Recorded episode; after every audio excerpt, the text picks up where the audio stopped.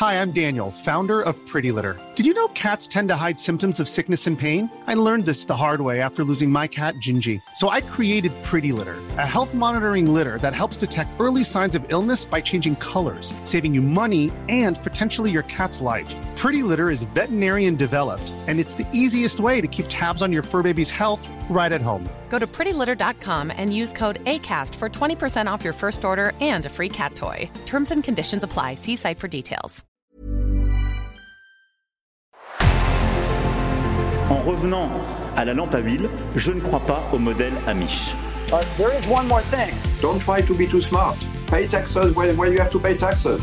Je ne peux pas répondre à, à votre question, Monsieur le Président, parce que je n'ai pas de monde connecté. And that was a big mistake, and I'm sorry. Welcome to the Cybertruck Unveil. Voilà, je suis localisé en Allemagne. Signaux faibles, le podcast de siècle digital qui décode l'actualité du numérique. Bonjour à toutes et à tous, nous sommes le vendredi 5 mai 2023 et voici les actualités du jour. La première, c'est la DGCCRF qui épingle 30 influenceurs pour pratiques commerciales trompeuses. Intelligence artificielle ensuite, l'autorité de la concurrence britannique va examiner le marché de l'IA. Toujours dans l'IA, nous ferons un point sur la position de l'Inde dans ce secteur alors qu'une course mondiale s'est lancée ces derniers mois. Et enfin, la Chine dénonce devant l'OMC les subventions américaines sur les semi-conducteurs. Un bon programme aujourd'hui avec pas mal de choses à dire, alors c'est parti, bonne écoute. Vous le savez très probablement, mais une loi sur l'encadrement des influenceurs pourrait bientôt entrer en vigueur. Mais avant même que ça ne soit le cas, la Direction générale de la consommation, de la concurrence et de la répression des fraudes s'empare de ce sujet. La DGCCRF a en effet épinglé pas moins de 30 influenceurs pour pratiques commerciales trompeuses, et 16 auront affaire à la justice. Bruno Le Maire, ministre de l'économie, a demandé à l'autorité de renforcer ses contrôles selon un communiqué publié le 3 mai. Au total, ce sont 50 influenceurs qui ont été contrôlés par la DGCCRF. Ce simple chiffre montre déjà une chose, la régulation s'accélère, puisqu'en seulement 3 mois, en 2023, presque autant d'influenceurs ont été contrôlés que sur toute l'année 2022. Pour être précis, l'autorité a expliqué, je la cite, aucun de ces 30 influenceurs n'était transparent quant au caractère commercial de sa démarche et l'identité de la personne pour le compte de laquelle il agissait. Et une bonne partie des sanctions seront bientôt rendues publiques. Le but notamment en faisant ça, c'est de sensibiliser aux enjeux. Et comme je vous le disais au début de cette actualité, ces sanctions tombent au moment où une loi pour encadrer l'activité d'influenceur va, sauf retournement de situation, entrer en vigueur. Présentée fin mars et adoptée par l'Assemblée nationale, cette loi doit encore être examinée par une commission du Sénat, puis votée la semaine prochaine. Faisons un petit point sur ce que prévoit ce texte.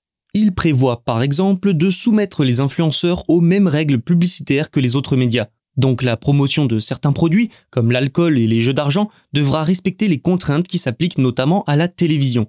Les publicités pour des cryptoactifs, elles, ne seront autorisées que sous réserve d'enregistrement auprès de l'autorité des marchés financiers.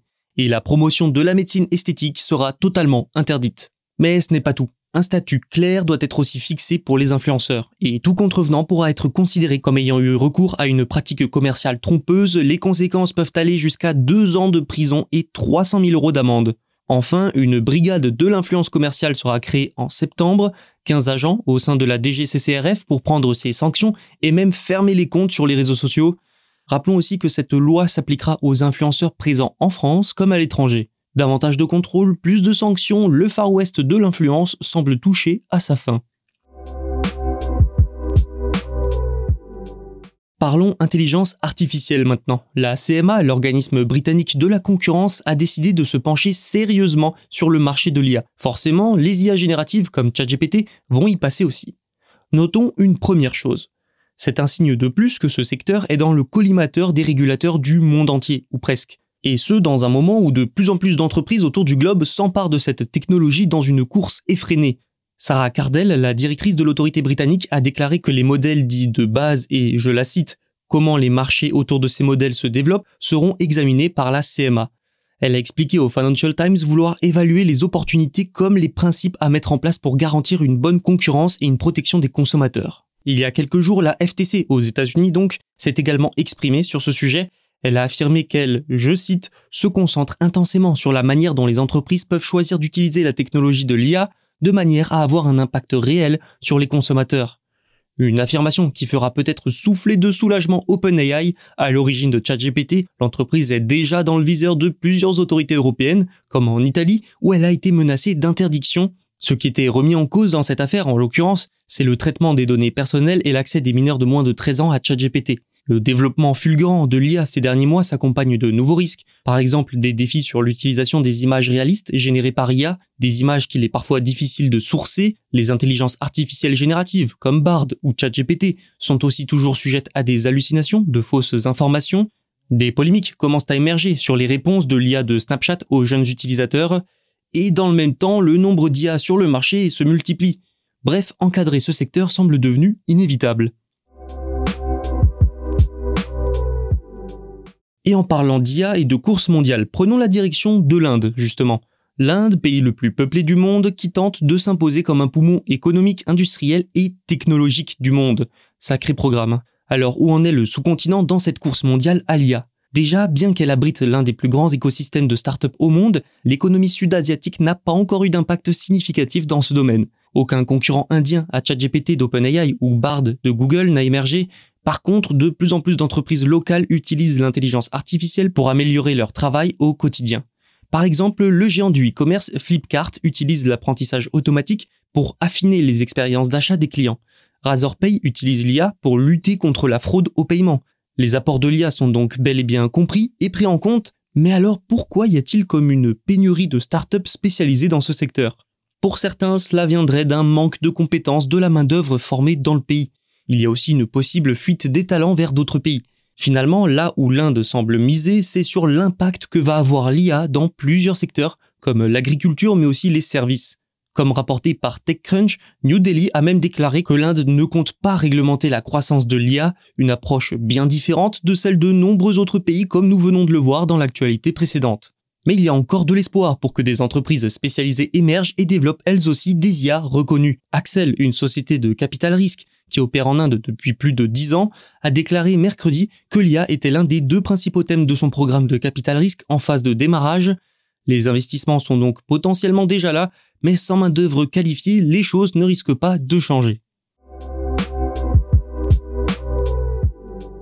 Pékin s'en prend à Washington. Sans surprise, la Chine est en colère face aux multiples sanctions et restrictions américaines qui se multiplient depuis plusieurs mois, sur tout ce qui concerne la tech, mais surtout sur les semi-conducteurs.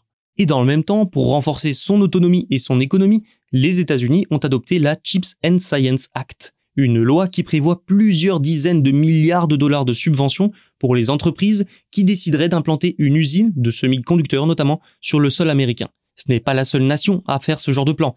L'Europe va bientôt avoir le sien, la Corée du Sud en a un également. La Chine, elle, de son côté, tente tant bien que mal de renforcer son autonomie sur les puces, un objectif difficile avec les sanctions américaines et donc un représentant chinois, a critiqué les récentes mesures prises par les États-Unis lors d'une réunion régulière du comité des subventions et des mesures compensatoires de l'Organisation mondiale du commerce, selon le média chinois Xinhua. En plus des restrictions, la Chine ne semble pas digérer les subventions américaines prévues par la Chips and Science Act. Pour Pékin, cette loi entre dans un grand plan américain avec les restrictions pour freiner les progrès technologiques de la Chine. Selon le média chinois, le représentant a affirmé que de telles subventions permettent aux États-Unis, je cite, d'interférer avec l'allocation des ressources du marché. La Chine, qui, par la voix de son représentant toujours, a aussi expliqué que les subventions et les restrictions montraient la mentalité hégémonique et de guerre froide des États-Unis. Selon lui, la chaîne d'approvisionnement mondiale serait même perturbée par cette politique. En janvier, par un accord, le Japon et les Pays-Bas ont rejoint les États-Unis dans leurs restrictions. Et le mois dernier, Pékin a déjà appelé l'OMC à revoir l'accord américano-néerlandais-japonais en affirmant qu'il pourrait violer le principe d'ouverture et de transparence de l'organisme mondial. En décembre 2022, l'Empire du Milieu a également lancé une procédure de règlement des différends à l'OMC contre les États-Unis au sujet de ces mesures de restriction des exportations de semi-conducteurs. Cette multiplication des protestations de la Chine ces derniers mois peuvent peut-être montrer que les Américains s'apprêtent à prendre de nouvelles mesures. Après, est-ce que les plaintes auprès de l'OMC peuvent changer les choses? Pour l'instant, pas vraiment. C'est tout pour aujourd'hui et c'est déjà pas mal. N'oubliez pas de vous abonner. Tous les podcasts de Siècle Digital sont disponibles sur siècledigital.fr et les plateformes de streaming. À lundi pour un nouvel épisode.